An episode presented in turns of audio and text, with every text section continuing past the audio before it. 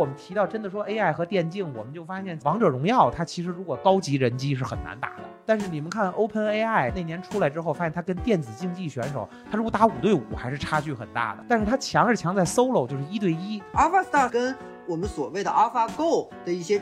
差别最核心的就是计算的时间，像围棋的话，我们是按钟嘛，相对于我每一步还是有一个比较长的一个反应时间。而对像星际这种游戏，正常职业选手的 APM 是三百，这个其实就对传统的 AI 或者对 AlphaGo 来说就是很不一样的，因为 AlphaGo 我会算整个的这个神经网络的循环，而星际的这种模式是说我的几个操作是我同时被计算出来的，不会会针对我某一个操作进行一次完整的这么一个循环的训练。家长很反感电子竞技的。主要原因是很多小孩其实他不是真的想打好电竞，他更多的是以这种方式去逃避学习。我们会发现很多优秀的电竞选手他在学习上也非常好，就像体育一样，NCAA 有那么多高材生，竞技体育其实跟学业没有那么大的矛盾，因为就电竞它确实它里面有很多的逻逻辑学跟计算学。所以说实际上我们现在的问题是我们现在的玩法和规矩可能导致我们的年轻选手的通路没有那么畅通。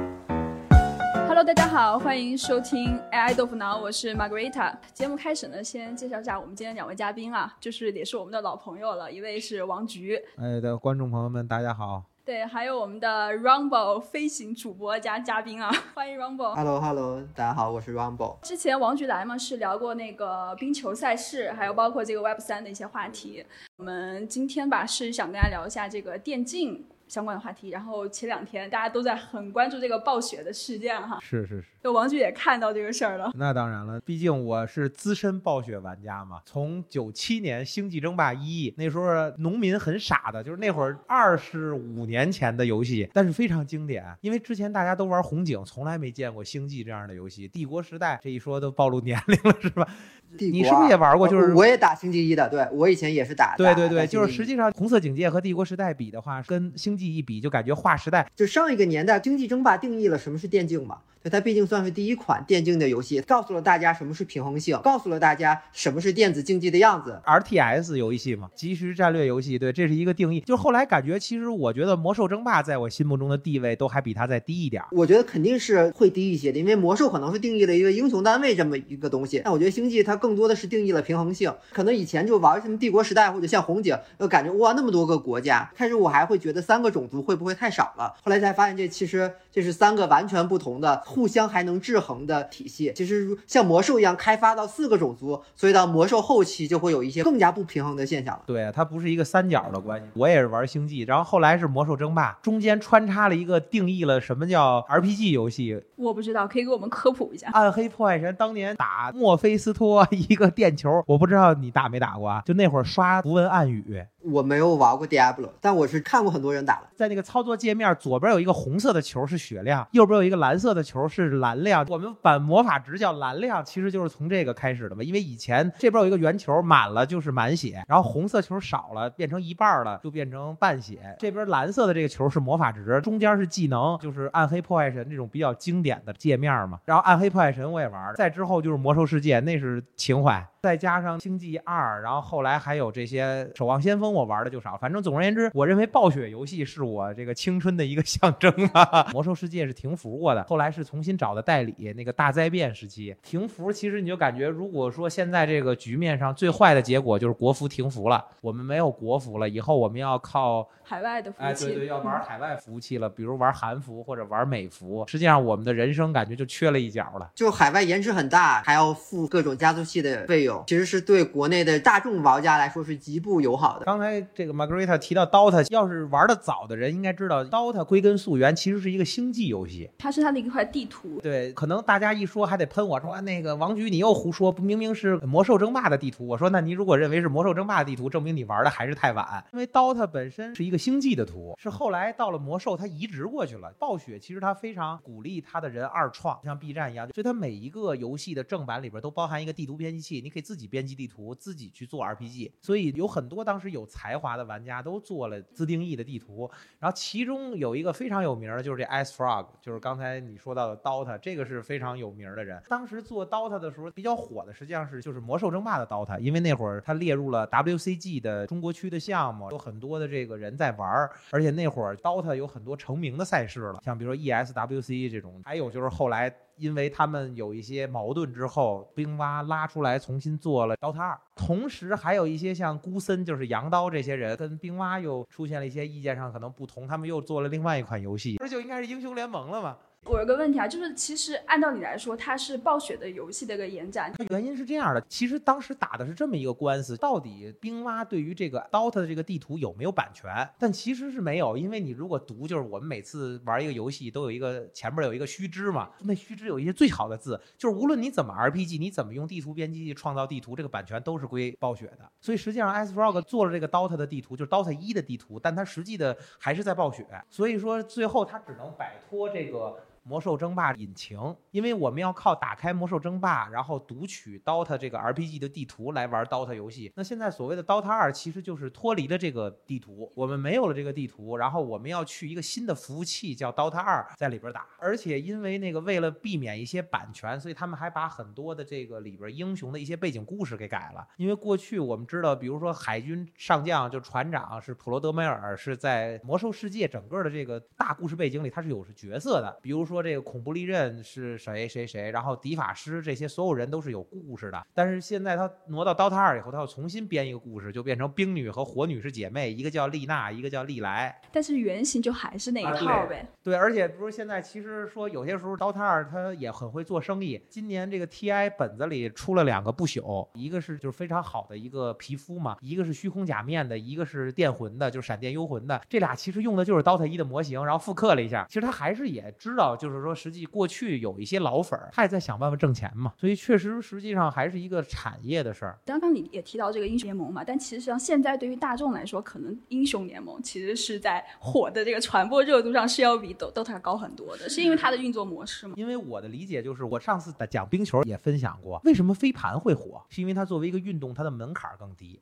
就是咱们俩完全可以在一片空地玩飞盘，但是咱俩是不可能打篮球的。为什么星际争霸这个游戏没什么新粉丝？就是开于我们教你玩星际争霸。你刚刚说的那些，对我一个不熟知的人啊，我觉得真的是需要补很多课。就是我的意思是我们俩如果教你玩星际争霸，我们俩可能能脑溢血了，就是死。你俩可能直接当场就吐血了。这就需要很长很长的一段时间去学习，它的这个学习周期、学习成本太高了。对，然后而而且它对操作、对意识的要求都奇高无比。这就为什么我们所谓的电竞，大家会有一个鄙视链之类，就是说，哎，我们可能星际的一些玩家会觉觉得星际争霸应该是最传统、最正统的这种竞技性最强的电子竞技，而可能再往后面一点，就包括像魔兽也好，大家以前也是什么三 C 或者之类的，哎，从我控制一堆兵到我控制一个单位，后来到撸啊撸，可能大家我对控制一个单位里没有更多的自动化的操作在里头，所以等于它是我更加的简，一步一步的使我的操作，使我的入门门槛在降低，然后那我的受众面也会随着我这个操作的降低而变广。你看，我们现在举一个例子，就是实际上有个更火的游戏叫《王者荣耀》。我们可以看，就是《王者荣耀》它实际上接纳度就更高了。一个英雄只有一个召唤师技能，你可以带闪现，你可以带惩戒，你可以带斩杀。然后它只有三个技能，呃，就有个别英雄有多个技能，咱不抬杠。比如说元歌什么，他们确实有多个技能。大多数英雄是三个技能，所以三个技能加上一个召唤师技能，你能打出来的技能组合就是很少。然后英雄联盟它是四个技能加两个召唤师技能，你必然四加二就比三加。加一打出来的技能组合要多，你是一闪二三还是二闪一三，你就有很多技能组合在那儿。然后刀塔就更可怕刀塔因为它本身就有四个技能，然后它。出了阿哈利姆神杖还会多加一个技能，出了魔晶阿哈利姆魔晶又会多加一个技能。虽然没有闪，就是你没有召唤师技能，但是你有跳刀，你有很多的这些道具，你有推推棒，你有跳刀，你还有中立道具，还有欺诈师走风，你有很多东西，等于你一个英雄打到七十分钟的局，如果你拿齐了所有装备之后，你发现你有同时你有七八种技能要用。如果算上六个道具，如果都是主动型道具的话，你可能同时要摁十几个键。你作为一个团队型的三号位，你出一个大鞋。你再出一个大骨灰，你再出一个现在最火的怨灵之气，然后你可能要出一个推推棒救队友，你还要出 BKB 魔免，然后这就已经五个主动型道具了。然后最后一格你出一个羊刀控制人，这就六个主动型道具。你可能带一个天崩这样的装备，就是你你去来保命。然后你同时还有四个技能，加上两个额外的神杖技能和魔晶技能，这就是六个技能。这现在已经是十四个键要摁了。完了，我跟你说，我听你说完，我就已经懵了，你知道吗？对，然后你同时你要考虑的地图上的发生的事儿又多，所以这其实就是我们不谈游戏的高低，它只是侧重点不同。我们不能因为说 DOTA 要比英雄联盟更复杂，但也不是，因为英雄联盟它侧重的是别的东西，它可能侧重点不一样。就是就像我们不能衡量你说围棋和象棋到底哪个难下，我们只能说从这个。客观上说，围棋的变化比象棋要多，因为它点更多，所以 AlphaGo 用了更长的时间。但是很快，就是现在说实话，就是现在市面上的这些软件，不用付费软件，就普通软件已经能让现在职业棋手很头疼了。付费软件基本是职业选手没戏的。AlphaGo 是到了这几年，那个 Alpha Master 才真正战胜了人类嘛。所以这就是游戏的高低。如果我们提到真的说 AI 和电竞，我们就发现王者荣耀它其实如果高级人机是很难打的。但是你们看 OpenAI 那年出来之后，发现它跟电子竞技选手，他如果打五对五还是差距很大的。但是他强是强在 Solo，就是一对一。就是对，你再给我普及一下，比如说很多就是说 AI 可能在 MOBA 这种游戏里面和在就星际争霸这种，它可能是不一样的。有一件事我必须要说，就是因为 AI 的特性，AI 只要是。愿意投入精力去进行研究，再加上现在深度学习的这种技术上的进步，如果 AI 愿意研究的话，AI 玩游戏一定比人强，这是根本不用考虑的问题。其实我知道 Rumble 也了解过很多像 AlphaStar 呀，包括后面这种算法，它肯定会去受限嘛，不然就人就没意思。你跟 AI AI 对对，你首先跟 AI 对战的时候，你要把它的反应时间调成人，就是它不能用电脑的反应时间。当时。我听这个开宇说，您是做过这个 Alpha Star，是不是当时也调了这个反应时间？我只是大概了解过一点点这个 Alpha Star，我不可能去做过 Alpha Star。我要能做 Alpha Star，那我就太厉害了。Alpha Star 它的一个核心的，或者跟我们所谓的 Alpha Go 的一些差别，就是它的其实最核心的就是计算的时间。像围棋的话，我们是按钟嘛，相对于我每一步还是有一个比较长的一个反应时间。而对像星际这种游戏，正常职业选手的 APM 是三百。我可以给马格维塔讲解一下 APM，就是说每分钟的操作数，就或者说我们说的这个有效操作数，一分钟也能达到两百左右。因为我每秒钟我要去操作三到五次这个时间，这个其实就对传统的 AI 或者对 AlphaGo 来说就是很不一样的。因为 AlphaGo 他们是说我会算整个的这个神经网络的循环，然后哎，我给你每一步每一步。后面的一个操作，我会根据你每一步再算下一步。而星际的这种模式是说，我可能它是我的几个操作是我同时被计算出来的，我不会说会针对我某一个操作进行一次完整的这么一个循环的训练。它应该是我几个操作可能为一个小组，然后进行一次训练，一次反馈，会给一个输出。这个是跟下围棋或者是电竞的一个本质性区别，就是说它对操作有一个极高的要求。当然，之后我们后来也。看到了中国，后来应该是腾讯那边也开发了一个 AI，但是那个 AI 就有问题，就因为它没有调 APM，然后它会有瞬时的 APM 就能达到一千多，或者我同时打个五线六线的操作，这个就是一个很明显的 bug。如果你用一个底层逻辑的算法去计算的话，实际上 AI 如果不调反应时间，比如说咱们说零点三秒。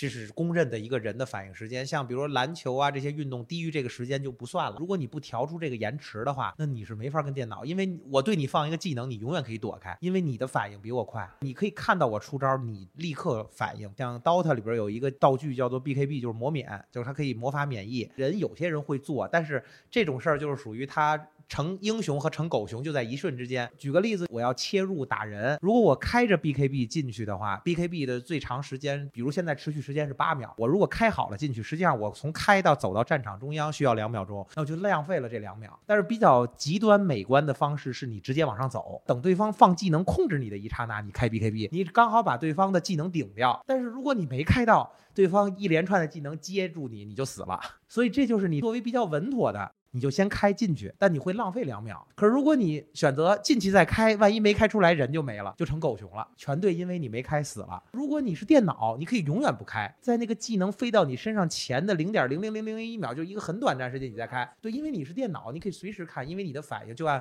刚才说的，我可以做到一个很快的操作。这个实际上是电竞在 AI 上，这个是一个绝对不公平的事儿。现在把这个不公平去掉，这是第一件事儿。但是刨就算刨出这个，电脑还会有很多点。第一就是电脑是不。不会累的，你只要不给它断电，或者你把它电压降低了，你只要不给它改变这些客观条件，电脑是不会累的。但是人会累的。像我们今天说到，比如刚刚结束的这个全球总决赛，我们看到，其实我非常希洛卢我是看的，虽然我可能是个黑粉，我是看的，而且我很敬佩 Faker。其实我今年特别希望 Faker 赢，因为他作为二十六岁，实际上是一个就是电竞的一个常青树了。因为这个年龄就好比四十六岁在打一些竞技体育，比如四十多岁在打篮球的一样，可能在那个年龄还能站在职业顶峰，而且在 T1 战队里还不是辅助，他不是划水的，他还是 carry。我希望他能赢，但可惜他输了。但是我们不得不承认的就是，其实他的整个表现为什么会有些问题，就是因为他年龄大了以后，他在这个局面变长，或者在 BO 五那个 BO 五打了五个小时，从早上八点一直打到一点。那么在这个漫长的过程中，他在最后两局的表现就是不太好，或者说不够完美，因为他岁数大了。这其实就是人会疲劳。所以电竞它的这种年龄的限制比其他的运动都还要。其实是这样的，就是我们之前谈运动的时候就说运动是有黄金期嘛。说冰球你比较熟悉嘛？啊，对，它的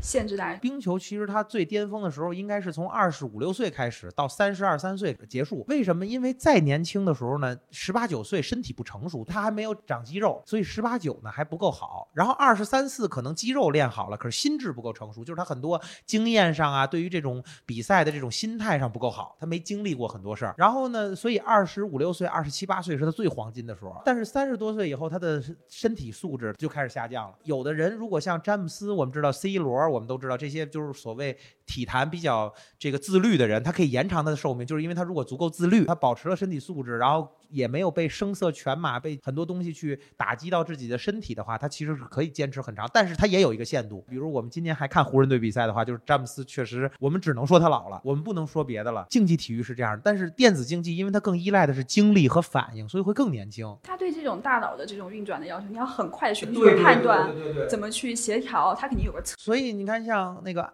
T one 这个几个好的选手上单，这个宙斯都是零零后了。其实电子竞技的巅峰期真的就是二十出头，或者甚至还得更小一点。更小一点可能差一点的原因是因为孩子嘛，无论男女，他十七八岁、十八九岁还是不成熟，他有很多冲动的地方，他有很多这种。心态上不平稳的地方，就是他有优劣心。我觉得我优了，我就很容易飘。对，王军，你之前不是也就是打过职业的嘛？就当时是一个什么样的状态？我上大学的时候，那会儿打电子竞技，跟现在比，就是我现在明显感觉到我脑子够用，但我摁不出来了，我的手就是慢了。我想到了他们要给我放这个技能，我要摁这个键，但是我的手已经跟不上我的脑子了。所以这点真的是我佩服 Faker，因为 Faker 也二十六了，他还能摁得出来。只不过就有些时候他明显感觉到他精力不能再集中了，或者长时间以后啊，对对，就就是长时间。其实如果他只打 BO 一，我们看他小组赛跟 EDG 打的时候，他只打 BO 一，他非常强。今天只打这一局，他可以很强。但一旦到了 BO 五，他很长了以后，到了第四局、第五局，他确实去年他的半决赛打 DK 的时候，也是他后边几局表现不好。包括今年那个 MSI，他最后打 RNG 最后的决胜局，他打的那个也不好。这不怪他，这就是年龄的所限。所以就是。说到这个电竞还是有年龄，这我觉得是 AI 的第一大优点。第二大优点，其实我刚才也提了，就是心态的平稳。AI 它不会有得失，AI 的衡量嘛，就是一个胜率。我一直会有一个胜率，就是我现在这么做，我怎么做胜率比较高，我怎么做胜率比较低，我要怎么怎么做会让我的胜率趋于更高。所以他心里衡量这个秤的只有胜率。可是人他有时候有优劣心，我觉得我优了我就要欺负你。或者我有时候优了会保守，我有情绪的，我裂了我就想搏一下，我有很多这种情绪在里边，甚至场外的情绪是就是这种样子。我昨天没睡好，各种原因，包括我昨天跟谁谁谁吵架了，我队里两个人撕了，有很多这些场外的情绪化的东西会影响。但是 AI 是没有情绪上的东西的，所以 AI 其实更适合做一个教练啊，就是像 DOTA、像英雄联盟都有大数据，队里队内的数据分析师。但是实际上，就是现在游戏内部也出了一个大数据，叫 Dota Plus 嘛，所以很多解说有时候愿意看那个大老师，都叫大老师分析胜率嘛。其实有些时候大数据它是对的，但是有些时候呢，咱们其实更多的应该要今天可能咱们探讨一下，就刚才包括 Rainbow 说的，就是我们要理解 AI 是怎么判断星际的 AI Alpha Star 是怎么衡量胜率的，怎么做会胜率更高呢？它有是一个大概什么样的算法？它背后那机制是怎么样的？背后的机制就是两者互相的对抗，然后。会去选一个，它其实我觉得它比跟人类另外的一个优势，就是说它的参照是足够多的。尤其像星际这个项目，有一个概念叫战术体系的螺旋式上升，等于你星际的话，对于人来说，我可能某一两周我们会某一种体系会比较多，然后我们会针对这一种体系，然后再去优化我自己的打法，然后再去做判断。而 AI 的话，它的数据量是首先是足够大的，而且它还能自己跟自己打无限多盘，儿，它在计算上，还有它在战术的判断上，不会基于你现在这个时刻你流行的打法而你去做，它就是基于你整体的这个打法去。做出他所谓的最优的判断。王局也说到，就是 AI 是一个很好的一个教练，就是包括现在很多的星际职业选手都拿 AlphaStar 不说，最后留下了几十跑比赛录像，他的那些。很多的像取舍，就这个其实就跟在 AlphaGo 里面也很像，变成了跟 Alpha 另外一方说他敢去跟你去搏杀，敢去跟你去取舍，因为从他的视角来说，他算得准，我这个就是可以跟你拼死了。而人类的话，就是说我会有情绪，我会算不准，说我不知道我这个我现在给你打的这一个部分到底谁输谁赢，我去 A 上去之前我是分不清楚的。而对于 AI 来说，它有大数据做去支持，所以它就很明显来算的，哎，这二十秒我可能会输了，那我。后面我可能为我两分钟之后的。一次进攻去做准备，后面的一个进攻我会以什么样的优势去真正去赢你？实际上就是 AI 的算法嘛。按你说的，会是一个非常好的教练。我觉得就是一个更好 AI 的开发。所以现在像 TI，我们也知道现在奖金这么高，对吧？TI 拿第四名都有一百多万奖金。如果是这样的话，其实像中国战队，如果他真的想，因为现在成绩不够好嘛，他其实是可以开发一些 AI 的东西。因为 AI 就像刚才 Rainbow 说的，在 Dota 里也可以。就是说，实际上首先我们要有一个愿景。景叫 Dota 里，我五个选手、五个英雄都要出到什么样的装备，在某个时间节点，我是什么装备，对方是什么装备，我才有可能打赢。其实现在，如果我自己也玩游戏，我知道一些高水平的选手，他们更在意的其实是主观的层面，是我有什么装备。比如说，我们万事俱备，我们准备好了，我们可以跟对面打了。但他其实在于经济曲线上考虑，其实是有问题的。他没有考虑到对方的装备。星际争霸这种模式，其实 DOTA 就很简单，就是我每一个英雄，他其实是有自己机制的，就他随着他等级的提升和他经验的提升，他会变得更强。如果这英雄经济越高，等级越高，反而更弱了，这英雄可以删了，没用。就一定是他随着经验的等级。但是如果你对他的实力，我给他实力画一条曲线，不像玩游戏了，咱们像一个做一个数学建模了。你任何一个英雄，他随着经验和经济的提升，他有了更多装备，有了更高等级之后，他会有一个实力曲线的上升。那这个曲线。的这种斜率，就是它的变化率一定是不同的。它在有一些时候是质变，但有一些时候就是平缓。那所以我们其实更需要的是对每个英雄进行这样量化的分析。还有一点就是，你说实话，那个整个 DOTA。就包括星际其实是一样的，星际是采矿采气，DOTA 来讲就是我打钱，我通过打野怪，我通过推塔，我通过打小兵得到钱。那我每分钟获取经济，整个地图出现的经济量是一定的。你从一个数学原理上讲，它一定小于等于这个，就你最多只能等于，你不能再多了。那无非就是我前期我是一个更主动的阵容，我选的英雄前期比你厉害，就是我们都没装备的时候我比你强，那我就有优势，我就要获得更多的钱，因为我比你强，你要让一些经验给我。那么我在获得多。的经验和钱之后，我怎么去分配这个经验和钱，让五个英雄获得更好的经验和钱？然后我们在分配完这个经济之后，在一个临界点，就是对方，因为对方选的是后期更强的阵容，就是他前期没我强。就如果说阵容上。你前期比我强，后期还比我强，一直都比我强，那就是阵容没选好，那你直接就输了，就不用打了。如果你这样还能赢，就证明你两个选手的差距实力是有差距的。所以我认为，首先 AI 进军电竞，如果在 DOTA 和英雄联盟上，它其实其实是开发两个东西，一个是打，一个是选人，因为它跟星际其实又不一样。星际它只有一个板块，它就是选一个族，然后开始打。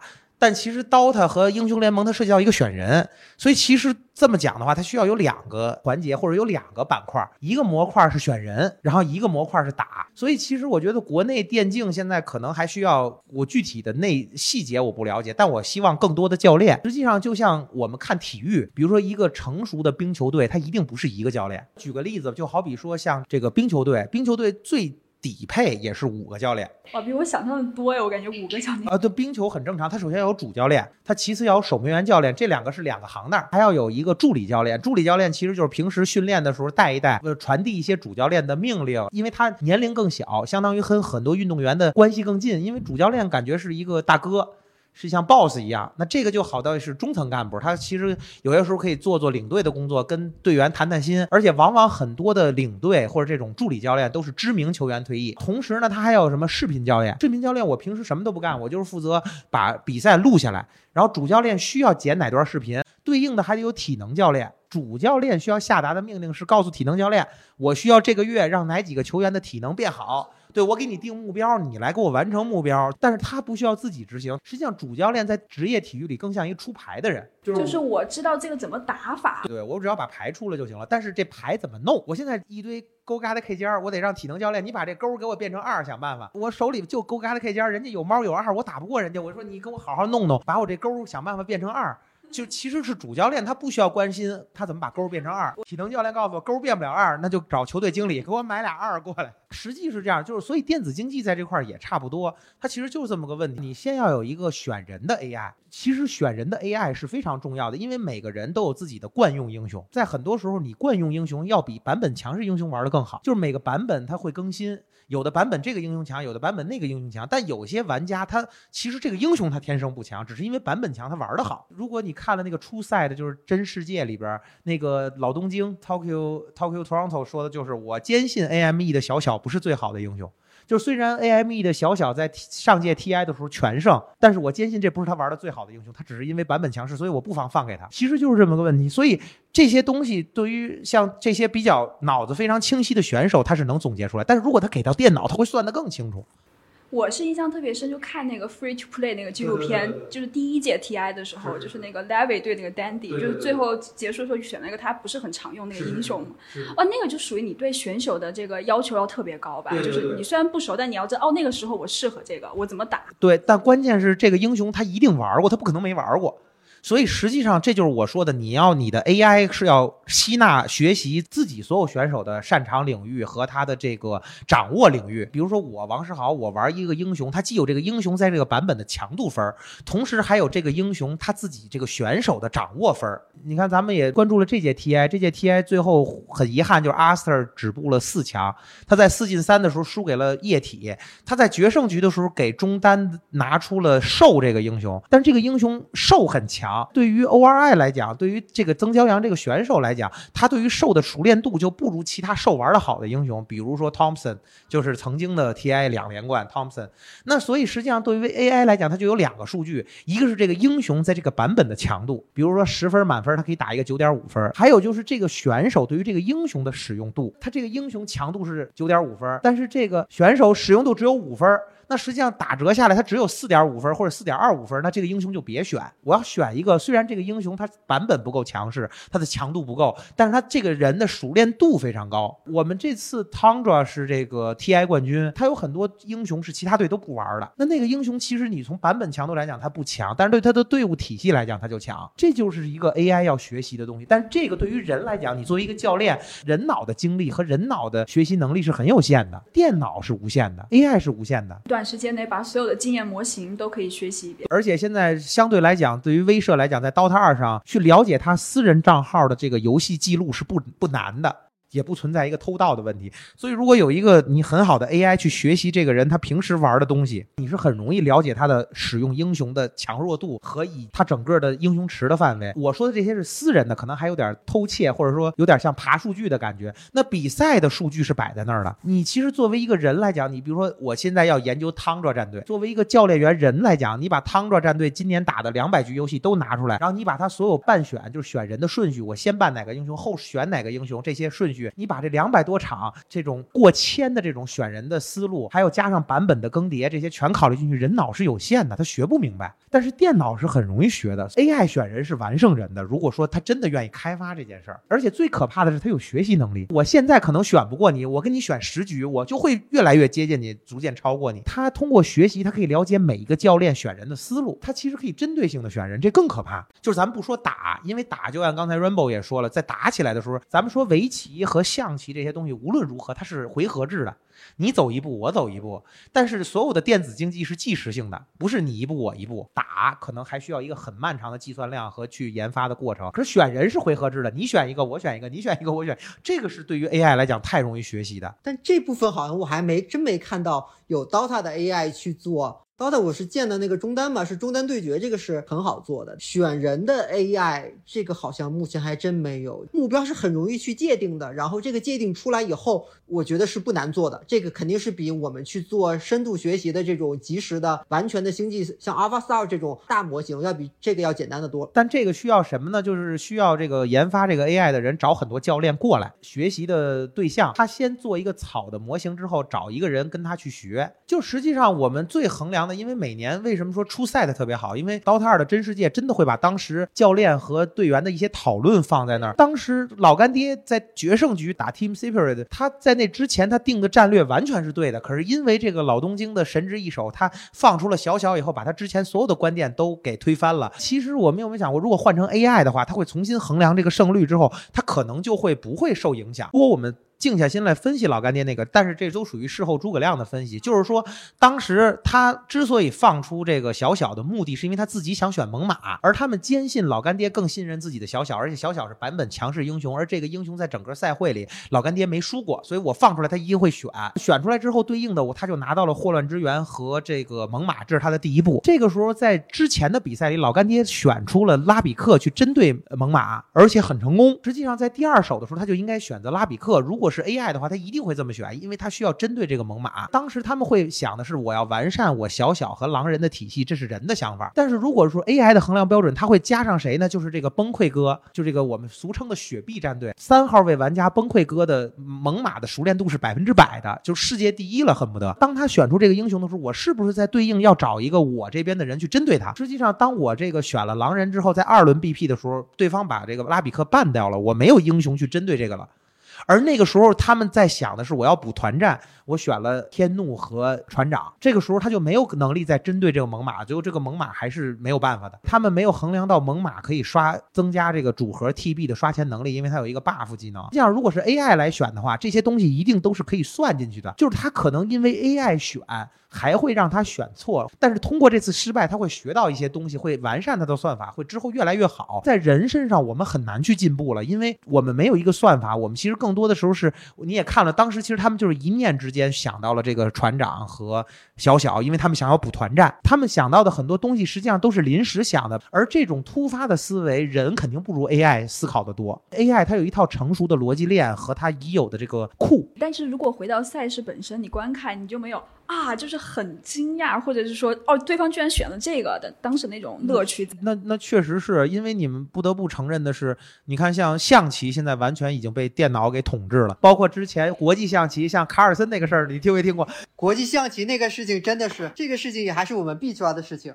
对，因为那个赛事是被那个。前两天刚倒闭的 FTX 所赞助的，不是，就是因为现在因为象棋就是人完全没法，包括深蓝已经赢了那个卡尔波夫、卡斯瓦罗夫这些老将很多年了，所以现在的国际象棋 AI 基本就是免费软件已经可以和职业选手下，付费软件是可以虐职业选手的。已经算得太透彻了，所以现在的问题就是作弊成为一个最大问题。就是，而且其实对于职业选手来讲，不需要像咱们似的，比如说咱们和职业选手下需要每步都看。职业选手甚至就只要提示你走哪个子儿，因为以他们的能力，他们你告诉他走这个子儿，他都能知道走哪个更好。因为这个原因，就造成现在就是已经变得很无聊了。因为过去我们看象棋，经常有所谓的偷招，或者有神之一手，或者有冷僻开局，但是现在没有了，因为都算出来了。过去你比如说举个例子，就是比如说有一名非常优秀的选手，我研究出一种很生僻的变化，我需要去几个人，比如说我跟开宇，咱俩是一个棋社或者一个棋院的，被另外一个棋院的人击败了，咱俩回来复盘，咱俩就得研究他这么走，咱们应该怎么应对。这个也是一个很有乐趣的一个，对，是一个有乐趣。但现在有 AI，一跑就好了，那你就能怎么走，哪哪哪步走法的胜率是多少，一下就算出来了。实际上就按你说的，其实 AI 会不会让某一些东西变得没那么有意思了？比如说像选人这块，实际上现在很多时候因为有英雄的考虑，因为有人的考虑，其实选英雄是百花齐放的。但会不会因为 AI 的介入，加上了很多必胜策略和很多这些东西的一些引入，让很多就是按你说的百花齐放的电竞变得其实有点局促？但是对应的还有一种就是可怕，因为在哪儿就包括在 AI 其实已经辅辅助开始在运动训练上了，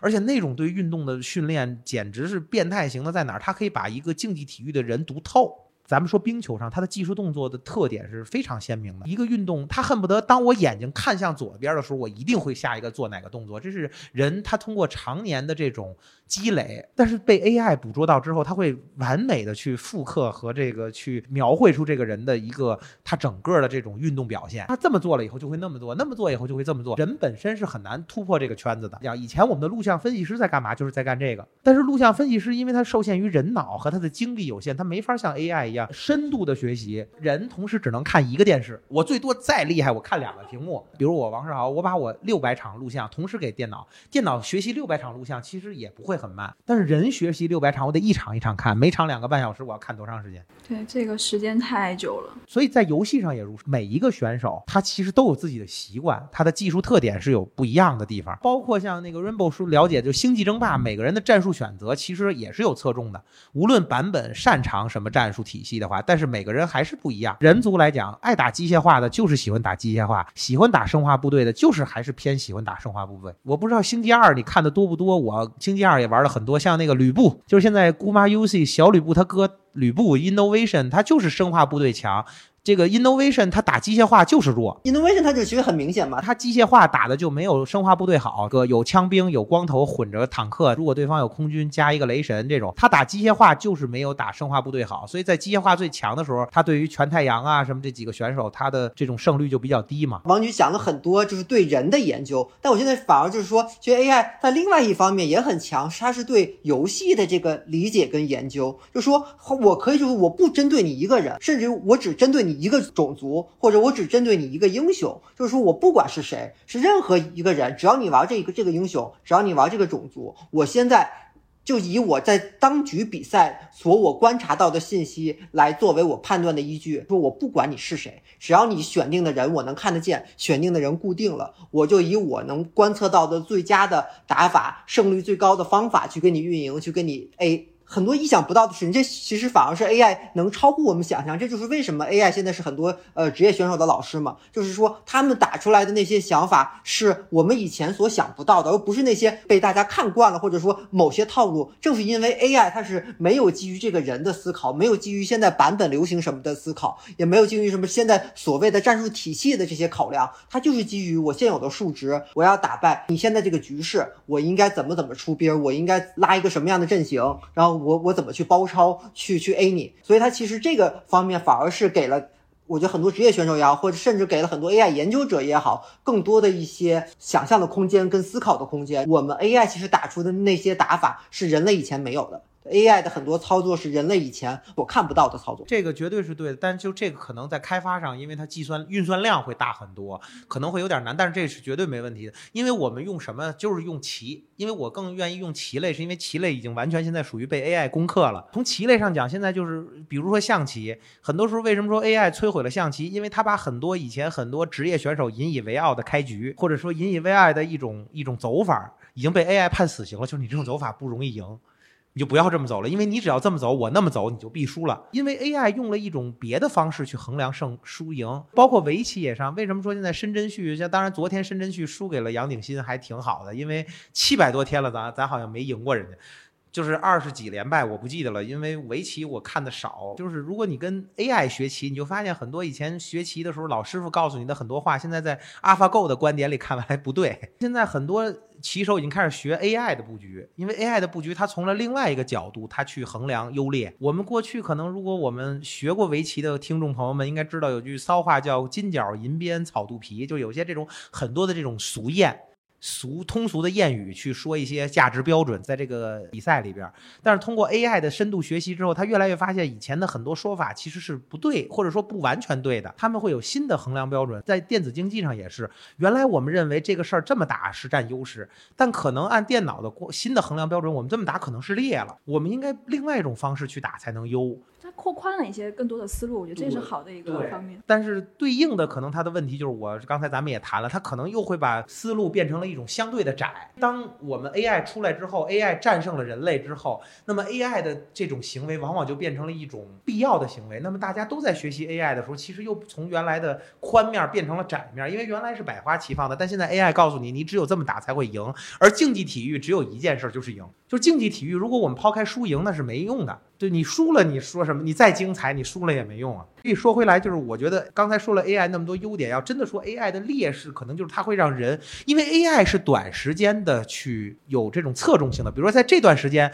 他的研究认为这么打好，但他自己也会进步。可是人因为当他落后于 AI 的时候，他只能在 AI 后边追赶。AI 觉得这么厉害，我们都跟风去这么打，然后 AI 过些日子觉得那么打厉害，咱们又去跟风去学 AI 那么打。姐姐关键我觉得很可怕，就变得你跟着他走，他去操纵。是这样的。嗯。所以，就现在为什么说很多时候我们觉得象棋有些时候有没有那么有意思的点就在这儿？因为 AI 的辅助，我们看不到很多很生僻的东西了。我们一看很多东西，其实都是大家摆在桌面上的，包括围棋。我们现在发现太多这种 AlphaGo 或者叫 Master 这种东西的介入以后，我们看到了太多软件的东西。那人都在学习软件，因为你如果不学习软件，你会输。可是我们如果都学习软件了的话，那我们就等于我们等于被电脑牵着走了。这其实是是一件挺可怕的事儿，在 AI 上。所以我觉得，对于电竞来说，大家会需要有版本，游戏会需要有更新，或者说这也是为什么那些游戏不更新了，游戏其实就已经没有完全没有活力，走向一个凋亡这么的一个过程。这就因为有了我们的游戏的更新，有了版本，有了数值上的调整。对于 AI 来说，我们才会开发出一些新的一些想法，然后也会有新的打法。我的观点是什么？就是所谓你说的特别对，像比如说过去还一个类似于 DOTA 的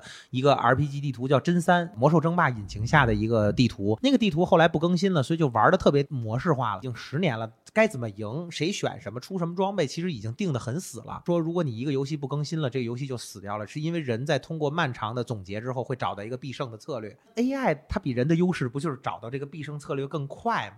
所以其实 Rainbow 这块我有一点小的这个不同观点，就是我认为，即便有版本更新，AI 一定还是领先于人。AI 如果算法和学习能力得当的话，它会更快的适应新版本。AI 也能找到相对而言它的最优解。那如果是我们现在在不考虑算力的情况下，那就是可以瞬间就能得到一个相应对应版本的一个最优解，然后又会给出一些新的打法或者新的这种 BP 策略。队伍是怎么提升自己在新版本的理解的？就是其实咱们俩水平差不多，咱俩打打看。然后其实两个队伍还会优先。先选旧版本的英雄，因为我对新版本是未知的，我还更愿意打上个版本我比较熟悉的英雄。逐渐我看这个版本加强了它，比如加强了一个英雄，我是不是把这个英雄搁进来试试？下个版本是不是还更新了这个英雄变强了？我是不是把这个英雄搁进来我原有的阵容体系里试试？通过反复摸索，我这么加输给你了，好，我再换一下，两边共同进步，螺旋式的找到一个观点。如果 AI 你有一个很好的学习能力之后，你可以自己模拟。刚才按我说的，如果我这个这儿真的完成了，我已经把老干爹战队所有选手的操作特点和能力学出来了。同时，我也学习了这边一个某个战队，比如说那个阿 Team Master 的所有队员的特点，我就可以在电脑里模拟老干爹对 Team Master。我模拟四百局，因为他们打四百局是需要很长时间的，需要一年时间。但我用电脑模拟打四百局是很快的，不就是会更快的找到版本的答案吗？实际上，我觉得这就是我一直支持，因为至少 AI 在。常规体育辅助训练这件事儿，包括在一些游泳、田径这种个人项目的辅助里边，已经非常非常成熟了。是不是？其实进军电竞是一个早晚的事儿呢？对，其实我们刚刚也已经聊了很多嘛，关于这个 AI 技术是如何介入到游戏、介入到电竞里面的。但相对于王菊提到的。这种传统的体育赛事已经有很多 AI 辅助应用的，那么电竞赛事相对来说还是小众的，门槛比较高的。那么 AI 技术的发展会不会降低一些游戏的体验门槛呢？就是我们怎么去吸引更多的玩家去参与其中呢？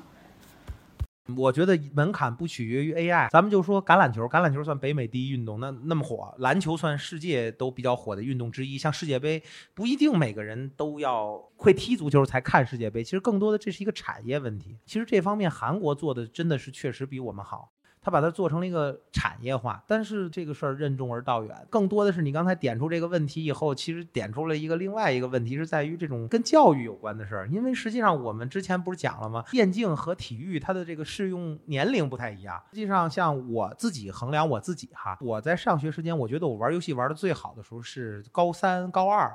和上大学那前几年，那时候我就感觉我打什么英雄都打什么游戏都特别好。打星际，我感觉我手非常快，我特别自信，而且不觉得累。我那会儿上大学去网吧通宵，经常的事儿。第二天，比如说通宵到五六点，第二天睡到十点还可以再玩，也不觉得累。但现在感觉我跟小伙伴们打 DOTA，我打三局我就不行了，得躺会儿。我觉得就是你要想成为一个好的职业选手，他至少不能十八岁开始玩游戏。他如果成年以后才开始玩游戏的话，他他来不及。Margarita，如果你注意 TI 的话，你会发现什么？就是现在中国战队已经很重视这个了，就是他甚至里边要配一些健。我觉得电子竞技还是要更多的产业化。就如果天赋是没办法，还有就是反应，有些人天生反应就是快，这个确实是没办法的。你可能在体育上你反应快那么一点点，没那么大重要，但是在电子竞技上反应就是最重要的。最后就是心智。其实其实我刚才说冰球，我也提到，就是在选择电竞选手里，心智其实很重要。有些人他可能心态不好，其实是会很影响。所以你看，很多时候他传统篮球、足球、体育里有一种说法叫夺冠拼图。你看有些人他是一个，为什么说他是夺冠的那最后一块拼图？就是他可能不是很强，但是他在很多时候他起到的作用是大于他实力本身的。他可以团结队伍，他可以在逆风的时候鼓鼓掌，跟大家说怎么样怎么样。这个如果大家愿意看更早一些 OG 夺冠的那个初赛的，就是真世界里边 OG 夺冠里边，你们就会发现他那个教练 Sap 总是会在团队低迷的时候说很多很鼓舞人心的话，然后给大家重新树立信心。而那种树立是很巧妙的树立，而不是说我们就是单纯说哎大家加油。其实那时候没用，因为那个时候其实打鸡血是没用的。你要在一个很好的角度去说清楚，同时你要在一种很对的角度去激励他。就是我选这个英雄，我们已经赢了，是有一种自我催眠的，就像上战场一样，我们一定会赢。我们有一个自我催眠，其实才会赢。那王宇，你跟大家说一下，就是比如说国内它这种电竞的这种职业，就从小到你打到职业，它大概是一个什么样的路径？现在其实很多时候，好多人试图改变这种壁垒，因为大多数情况就是像这个职业选手，都是我先要单排，我先要在服务器里打到一定程度，让这些职业圈的人关注到你，然后先关注到你之前呢，还得给你加好多引号，你是不是开挂了？你是不是作弊了？因为很多时候职业选手输给一个业余选手之后，他其实不愿意先承认。他愿意承认，第一我没发挥好，第二我轻敌了，第三我状态不好。他不会愿意承认有一个人比你强。先要想办法让职业圈子的人看到你，证明你是一个还不错的选手。然后其次是你还是需要有一个位置给你机会证明。然后中国的这个，其实我们现在从竞技体育到电子竞技都一样，我们的粉丝其实很疯狂的。对对，就是以前之前跟 Rumble 也说想聊电竞这个话题，就是因为这个电竞这个话题一一聊就会引战嘛。所以就一直不太敢碰这个话题。那真的是无脑喷喷退役，像很多点就是最早就是说那个道理我都懂，为什么不办铁男？这个对吧？然后还有那个为什么不办猛犸？你就发现有很多这样的弹幕是经典梗。为什么不开 BKB 波高地？对吧？水人波高地反向射射箭，证明地球是圆的，就是太多这样的梗了。然后我和 Faker 五五开，太多这样的梗了。就是你你可以无限找到梗。还有就是好多像什么星际争霸更经典的就是那个飞龙骑脸怎么输？就是粉丝太。太猛了！其实很多时候不是一个问题去解决很多，就是有一个东西叫蝴蝶效应嘛。其实它是一牵一发而动全身的。我们总愿意粉丝去认为一场比赛的失利是一个蝴蝶效应，因为我没干一个事儿，接二连三的导致越来越严重的问题，最后输掉比赛了。但其实不是，因为如果说电子竞技真是这么一个简单的问题，那 AI 就好做了。它其实是一个很复合的问题。我们除了没干这件事儿，我们其实还干错了别的事儿。我们是一连串的灾难性干错事情，才导致了最后的结果。因为我们的粉丝很多时候他因为对游戏的理解不够，他还是偏业余，他愿意去把。一个东西归结成一个问题，然后就一起冲了。但从另外一个方向来说，有人有粉丝去关注这件事，其实对电竞行业也是一个好事。是，但是它确实会让很多年轻选手自闭了。就真有喷退役的，对，就就喷自闭、喷退役，对。就最近 B 站比较火的，因为我这个人涉猎比较广嘛，那个 Margarita 肯定也发现了，就是 B 最近 B 站比较火的，不是这个骑手战鹰被喷破防了吗？他为什么说那个我们看柯洁也被喷了，但是没破防，只是跟那个女权主义什么兑现来的？柯洁为什么去兑现去了？而那个骑手战鹰。被吞退役了，骑手战鹰有点脆弱哈。柯洁作为曾经确实，包括现在也是中国非常优秀的围棋选手，他还是有很强的心智。那个战鹰不行啊，所以你有时候你成为一个很好的这个棋手，很好的一个选手，无论你在各行各业，你现在有一个很好的心理承受能力，因为你输了肯定要被喷，你怎么能看待这种喷呢？因为真的喷，他现在年轻选手被吞退役的太多了，他承受很多压力。有年轻，他心态也不是很稳。对他本身心态不稳，而且你想他在队里四个都是老大哥，他是新上来的选手，老大哥都是有粉丝的。那输了以后，你只能你来背锅啊！对吧？黑锅别的不沾的，你只能你把锅扛起来。那你每天扛黑锅，你心态就是我没打错，是他们的问题，为什么我扛黑锅？你在队伍里边气氛就很不好，你就很容易坚持不下去。这这真的是要抑郁的。你说你每天就这么被喷，其实是传统体育也有类似的问题，就有一些固有的问题，造成我们确实新选手很难出来。就再有很多问题就太细节了，我们展开说可能就太偏田径了。因为我们一些国内的一些国情很多问题，就是我们新选手其实他上升的通道是不是那么光明的？虽然说韩国也不光明，韩国咱可以随便说，就韩国不光明的事儿多多了，韩国更黑，你就跟演艺圈似的，你说那些练习生哪儿那么容易出来啊？谁跟谁演的？你说都是那十八岁长得差不多的女练练习生，那跳舞我没觉得这个谁比谁好多少，但怎么有的人上去，有的人没上去？他肯定是有黑的东西在里边，就是墨比净，就是谁都不比谁干净。你哪个行业，你冰球、篮球、足球，你任何一个体育行业，任何一个电子竞技，中国电子竞技、韩国电子竞技、欧洲电子竞技，再换大哪个行业，就是说谁都比比别比谁干净。每个行业都有自己的玩法和规矩，所以说实际上我们现在的问题是我们现在的玩法和规矩可能导致我们的年轻选手的通路没有那么畅通。那韩国它可能有它黑暗的地方，但不得不承认它的那些年轻选手的通路还算畅通。它肯定是在它的那个体系内埋没了很多好选手，就是他有很多很有天赋、打得很好的选手，因为他那个体系里有一些黑暗的东西给他埋没了。但不得不承认，他有宙斯，他有很多像 Pusic 有很多好的选手出来了。但放眼我们中国，现在确实在英雄联盟上，我们没有好的年轻选手。DOTA 就更别说了，DOTA 现在零零后，我们很鲜有零零后。太少了。所以我就刚刚也想提个问题，就是对比来看，英雄联盟算传播的比较好的。啊，对啊，它其实是模仿像 NBA 这个赛事的一些，呃不，他更多的还是学习韩国嘛。但本质上就是 DOTA 没有这么多人，还就是门槛太高吧。我自己是 DOTA 资深玩家，DOTA 对于新手太不友好了。你能不能给那种稍微有点兴趣、想要进入 DOTA 的人有点乐观的一些信号？确实很难。你玩 DOTA 吗？我玩一点，但是这个 DOTA 确实对新手极极不友好，我也是基本被劝退了，因为就是因为现在还能玩 DOTA 的人就很难再有新手，然后你作为一个新手，你很难去匹配到新手跟你去玩，然后嗯，而且或者是你就算你你有跟着朋友一起去玩，你很有可能会。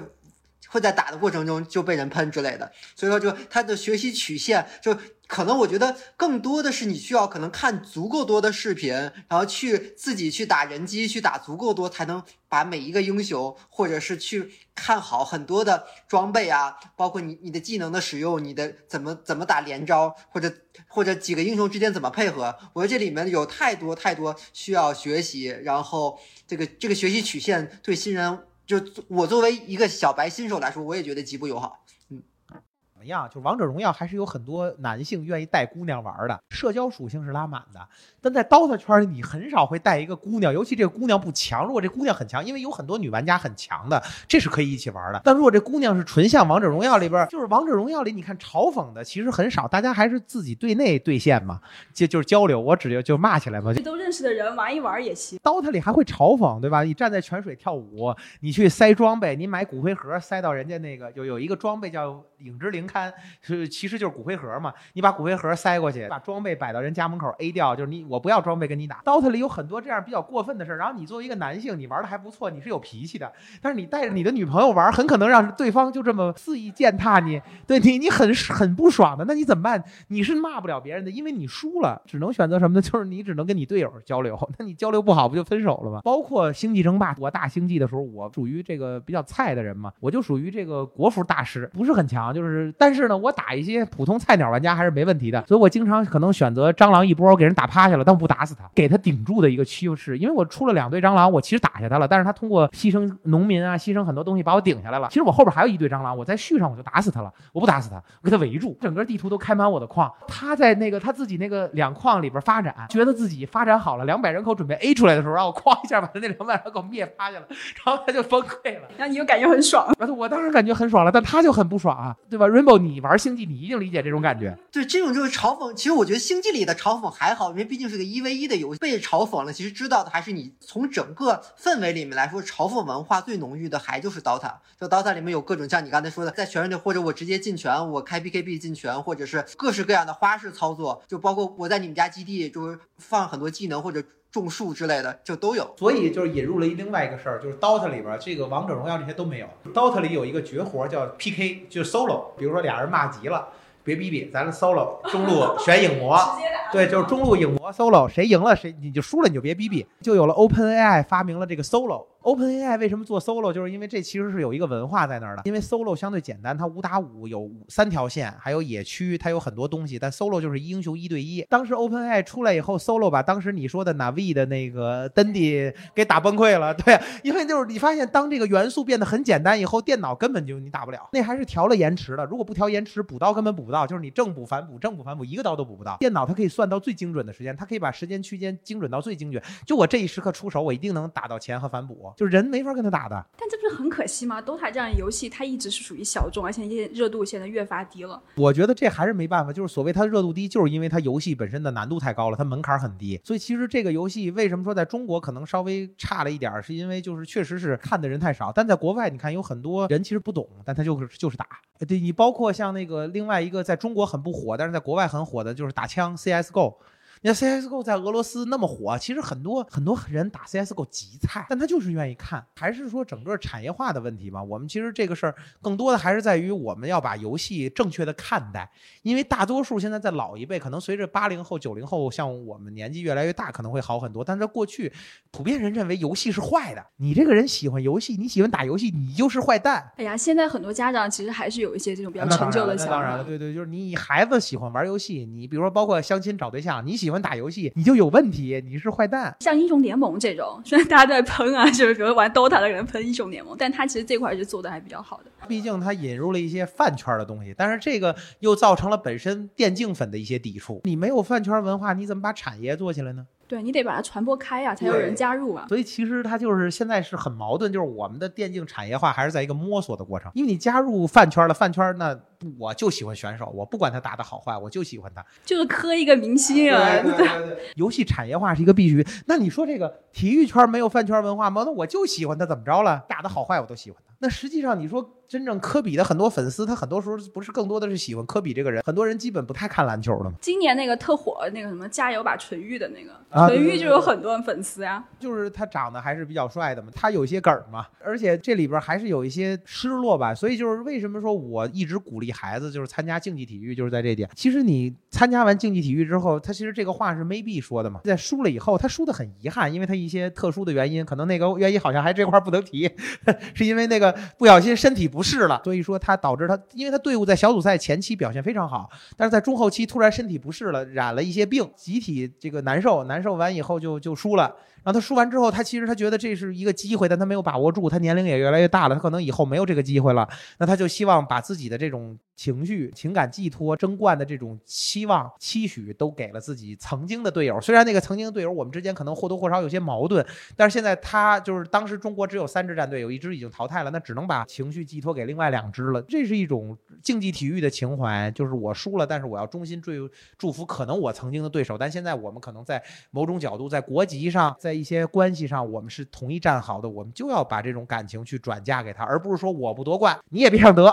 对，这就是曾经一个团队运动留在一个人身上的印记。对对。即便电子竞技它还是个游戏，但是它也有它竞技体育的魅力。个人运动里，星际里边它可能要有一种取舍。刚才 Rainbow 一开始就说的，那我是发展科技还是发展经济，我是要做取舍的。这对于一个个人的发展是很重要的。其实我们孩子从报志愿到考学校，再到就业，其实都是在做取舍。我们是选择。更好的公司五百强，还是选择挣更多的工资？我们是选择更好的职职业发展，还是更好的现在的收入？那么我们在选学校也是，我们选更好的专业，还是选更好的学校？我们其实一直都是在做取舍。所以像星际争霸这样的游戏，其实就在逼着你一直在做取舍。你永远没有一个最优解，你永远要做一个更好的解。这就是一个电子竞技个人运动嘛。那你如果是是这个 DOTA 英雄联盟这样的，你就必须得要有团队精神，就像一个篮球、足球这样。的集体运营，你除了要翻完善个人能力，你还要有一个很好的团队协作。同时，你在面对失败的时候，你要很好的去分解。你不能说赢了全是你的功，输了都要给找一个背锅侠把黑锅扣起来。那你这个队你打得再好，你也走不远。所以，这是我觉得就是，就算是电子竞技 AI 的教育，对人来讲也是。我们其实很多时候我们总在看打的好坏，其实更多的我们还是要看这个游戏能给人带来的这种。种教育吧。我觉得很多时候现在的点就是，很多时候选手能在更早的认识到这个层面。比如说像刚才我点的这个老东京，他毕竟是这个莫斯科国立的高材生，我们会发现很多优秀的电竞选手他在学习上也非常好，就像体育一样，NCAA 有那么多高材生，竞技体育其实跟学业没有那么大的矛盾。而且我不得不说的就是，清华的电子竞技从来不差。以前我们在那个异空间中关村搞的大学电子高校 DOTA 比赛，清华是冠军的。这个时候就父现在的父母就得听听这一段。啊，对，实际上就是你看，包括刚刚手游那个《哈利波特》玩了一个那高校比赛，对联盟赛，清华也是冠军。好学生打游戏一定不差的，只能说是好学生。可能有些打游戏好的人，他学习不一定好，是因为他没花心思学习。游戏打的真的好的人，如果你让让他花心思去学习，他一定学的不差的。在电子竞技发展上，我更希望就像体育一样，我们需要找到一个电子竞技和学习的一个平衡点，因为我们也要选学习能力好，因为你只有学习能力好的人，你才能愿意，或说受教育程度高，或者是接受过教育的人，他更愿意变好。因为我们在不能说受教育程度低，在很多时候有些孩子他可能还没有经受过教育，或者他可能有一些缺失，在一些对世界认知的缺失的时候，他经常会跟人杠。比如说我作为教练，我去教你说你应该这么打，这么打，这么打，他跟教练急了，说你又打不过我，你凭什么教我怎么打？这个在很多电子竞技上是很常用的一些事儿。但是实际上这个话题换到竞技体育就很可笑。如果说是这个道理的话，那谁能教乔丹呢？就菲尔杰克逊教不了乔丹了，因为乔丹可以随时说你又打的没我强，不信咱俩场地上单挑一下，你你又打不过我，你凭什么教我？但是实际上我们很多时候，当如果一个选手他受教育，或者说他很多时候他对世界观的认知不够的时候，他在思考问题的时候就容易陷入这种怪圈。别人给他建议的时候他不接受，我打的比你好，你的建议我只能听，但我我只能听取一下，但我觉得你又打的没我懂。我比你理解更深，他不愿意去兼容并蓄，就这个词其实很重要。怕这个人对我的启发很弱，就是你说的东西，在我看来就是一个很弱的一个菜鸟说的东西。但是你说的东西里，一百句话里就没有一句话或者一个词可取吗？其实是有的。其实你看，很多的时候，有些球员就是竞技体育的球员，他到达一个瓶颈之后，他愿意去到青少年的比赛里去看一看，他愿意回到他的本根的出发点去看一看，看看最本根的东西里有没有什么东西，其实会治愈他。到职业选手一段段时间以后，你会发现你有很多挺平静的东西。而且往往这种瓶颈都是很高水平的选手，比如说他老拿亚军，像你说的纯玉，他拿了两个亚军，他到达了一个瓶颈的时候，他其实觉得不止他这个人哈，但是我指向这种层级的选手，他可能需要的说是去有一些心灵上的疏导，或者说他。更多的去听取一些可能比他差很多的人的建议，他去兼容并蓄，他去扩宽自己，其实会是一个更好的办法。像一个比较典型的例子，就是篮球有一个人叫诺维斯基，零八年北京夏奥会的时候，因为他的表现不好，关键时刻他输给了中国队，他没有进八强，德国队之后他就找了很多心理疏导，他回到了自己的儿时的很多地方去找一些篮球本根的东西，之后他就战胜了詹姆斯，战胜了热火第一年的三巨头，拿到了 NBA 总冠军。但那年他表现的就非常好。很多时候，我觉得你做作为电子竞技，我们为什么说要教育跟他跟上？就是要相辅相成。你只有让他这些人，他虽然高中开始打游戏，或者小学末十二三岁开始打游戏，但他要有一定的教育，他对世界观、他对人生观要养成一个很好的三观，接受外来的声音，那其实对他是更好的。所有人，如果你站到一个职业高度了，确实没有人打得比你更好，但是别人的意见不是一个字儿都听不了。但竞技选手就还是有一些心气吧，我觉得你打到那个程度，你很难去，有时候还是有点难评。所以，像英文有一个词叫 humble，这个是在衡量传统体育里边非常重要的一个名词。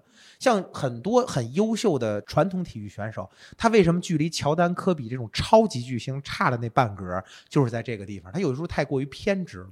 他不愿意听取很多人的意见，他也不愿意去虚心去接受很多东西。当然，一方面是我刚才说的那种必胜的决心，就是在这一刻了，我必须要赢。我的念头，我的信念告诉我，赢定你了。就在那个眼神一交汇的时候，对不起，Margarita，你输了。需要一种狠劲啊！对，就是我在那个信念，这些是一方面，是精神力方面的东西。但这些东西其实都是受什么呢？都是受这种。教育和一些这些东西去影响的，因为如果你在操作之前，你想到我拿冠军是一千万，我拿亚军是一百万，你想了太多这些东西的时候，你的精神力就会弱，你的决心就会弱。当你占优势的时候，你发现我不能失误，我不能出问题，我一旦出问题了，我就一千万变一百万了，你一定会变形的。但是你很多时候你有一个很强的信念去支支撑你的时候。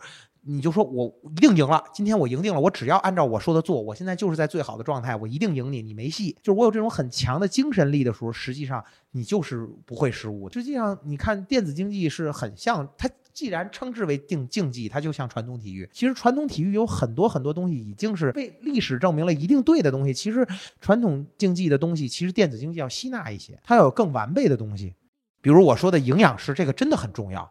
这些人他长时间久坐或者怎么样，他一定在很多地方上是有缺失的，营养上啊，身体的一些肌肉啊，对他需要有推拿，很多东西这些要有专门的人。这些东西放到传统体育里，你说这人久坐。那你就把象棋的很多东西都拿过来就完了，对，真的就把棋类运动的很多都拿过来就完了吗？然后你说像这个人，他长时间在电脑面前什么，他接受没有户外运动什么的，你就把象棋这些都拿过来。其实很多东西现成的营养啊什么这些都可以，它真的是很重。然后上教育这些事儿，你看这些象棋的，你无论他是事前考还是事后考，你会发现。他们都是北大清华，他们都是高材生，他们的脑子就是记忆力很强的，就是想的也很快，整个思路也很清晰，这都是一些通用的一些一些能力。因为就电竞，它确实它里面有很多的逻逻辑学跟计算学，就是所以的话，我觉得这个是。相辅相成的。所谓电竞跟教育有一点矛盾的原因，主要原因是其实很多现在有好多谁是他学不下去了，觉得玩游戏好玩才去打了电竞，他实际上是为了逃避学习，而他真正如果给他引到电竞里，他也不足以真正的成为一个很顶尖的。对，而不是不光是点顶尖，他连走都走不下去。因为他没有那个信念，他很容易放弃的。而电子竞技到一定程度之后，它也非常枯燥。就像刚才 Rambo 说的，他一天要打十几个小时，必须要赢。电子竞技就是这样，你自己平时玩游戏，你今天打三把，拉上三五好友，连说带闹的，输赢都挺开心的。但如果当你成为职业竞技以后，你必须打赢，那就很难受。你不能操作变形，你不能有失误，你这就很累。中国电竞和教育很多造成家长很反感，家长很反感电子竞技的主要原因是很多小孩其实他不是真的想打好电竞，他更多的是以这种方式去逃避学习。哎，由于他的一些教育体系。跟咱们不一样，没有谁好谁坏，只是不一样，所以造成他孩子有更多的空闲时间，他愿意玩这个。竞争压力也不一样，对吧？国外一个村多少孩子，国内一个村多少孩子，他就是必须要通过教育，所以这些很多时候确实是难以改变的东西。比如说像两位啊，就有想就是打游戏就是为了逃避压力的时候吗？肯定有吧。就是比如压力比较大的时候想去打盘游戏，而且说实话很恶俗的一点是，凡是你有压力的时候都要开小号去虐菜。如果听众朋友们有这个了解的话，就是有了解刀塔的，我还正经是冠绝。就截止到疫情前，我还是冠绝，就是那个天梯分五千八、五千九这个分，就是不是很强，但一定不是很低。现在我现在想开心，我一定要去 虐菜，而且我一定不会选最菜的局，因为最菜的局里边有好多我这样心态的，其实打的很累。而且那局一定要赢，如果不赢的话，你应该很心态又很难受，对，所以我会找中端局，然后那里边原住民很多，你会打得很开心。你一定是去虐菜，你包括打星际，我一定去钻石局打的，我不会去打，我去打国师国服。我打国宗或者我打大师局，我很累的。我每局都要勾心斗角。我打钻石局，我怎么打都行。然后对方肯定是一波流，我把那一波顶住了以后，我就开始养猪，我把它围在里边，他随便打我。那里面喷人应该也是很爽的啊！对呀，就是我不是关键，我不用喷人，因为实际上你要理解，就是喷人他为什么就是说，举个例子，还是说举这个棋手战鹰的故事吧。柯洁那么多人喷柯洁，或者说象棋里有一主播叫王天一，就是也是。现在中国象棋第一人了，连续九年、十年等级分第一，那么多网友喷他，说他作弊吧，那个说说他半天。你看他从来不生气，为什么？因为往往当人喷你，你是几就是喷你的是错的。所以其实这个为什么那个棋手战鹰会破防，是因为那个网友喷他的所有的地方，刚好就是他缺失的东西。那他当然要破防，而且说的确实有点阴阳怪气儿。他从小他学棋，他没有接触到那么多社会黑暗的东西，他可能一下接受不了。可是你看喷王天一、喷柯洁，他从来不生气，为什么？因为那些喷的都是假的。我喷王天一，你因为作弊你才全国等级分第一，我没作弊，我就是这么强，我凭什么生气呢？我一点生气的点都没有啊。但在那个环境下，确实是会让人更激动。就是你，比如说你在一个正常的交流环境，你可能不会喷人，但在那个状态下，对，不是在那儿我不会，我也不会生气，因为他们只会说你是不是开挂。对吧？你会喷很多东西，我其实我没开挂，我为什么要生气呢？我没开挂，我就是你菜，我虐你。然后关键是我他喷我是我我开挂，或者他比如说打星际，他喷我开图。对吧？因为我开了图了，我预判到他的战术了，所以我给他防住了。他喷我开图，我没开图啊。可是我喷他，我喷他菜呀，他真菜呀。他所以他生气，我不生气啊。对，我突然想到，之前看到说是哪儿就开发一个 AI 检测工具，就是检测这个游戏里面就是不文明的一些话，怎么怎么着的。其实这个其实也也也是 AI 的一个应用吧，可以算。就 DOTA 里面那。那那那些字都打不出来嘛？而且现在它其实这不是 AI，就是一个封禁嘛。那都废了，让我们游戏体验极差，你知道吗？有一个英雄叫墨星使者，墨星使者放了墨星，你能想到墨星使者是什么吗？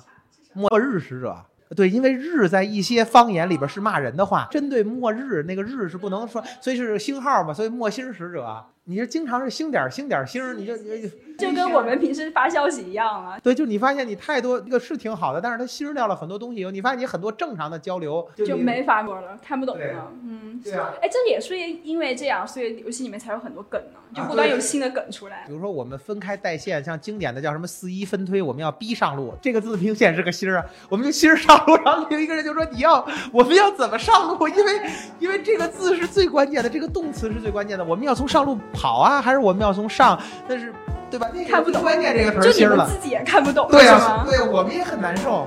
就实际上这个就是这对于我们来讲，是我们的交流变得很很奇怪。这个就是电竞圈里面的人看不懂，圈外的人也看不懂你们在干嘛。对，就墨心儿使者放墨心儿。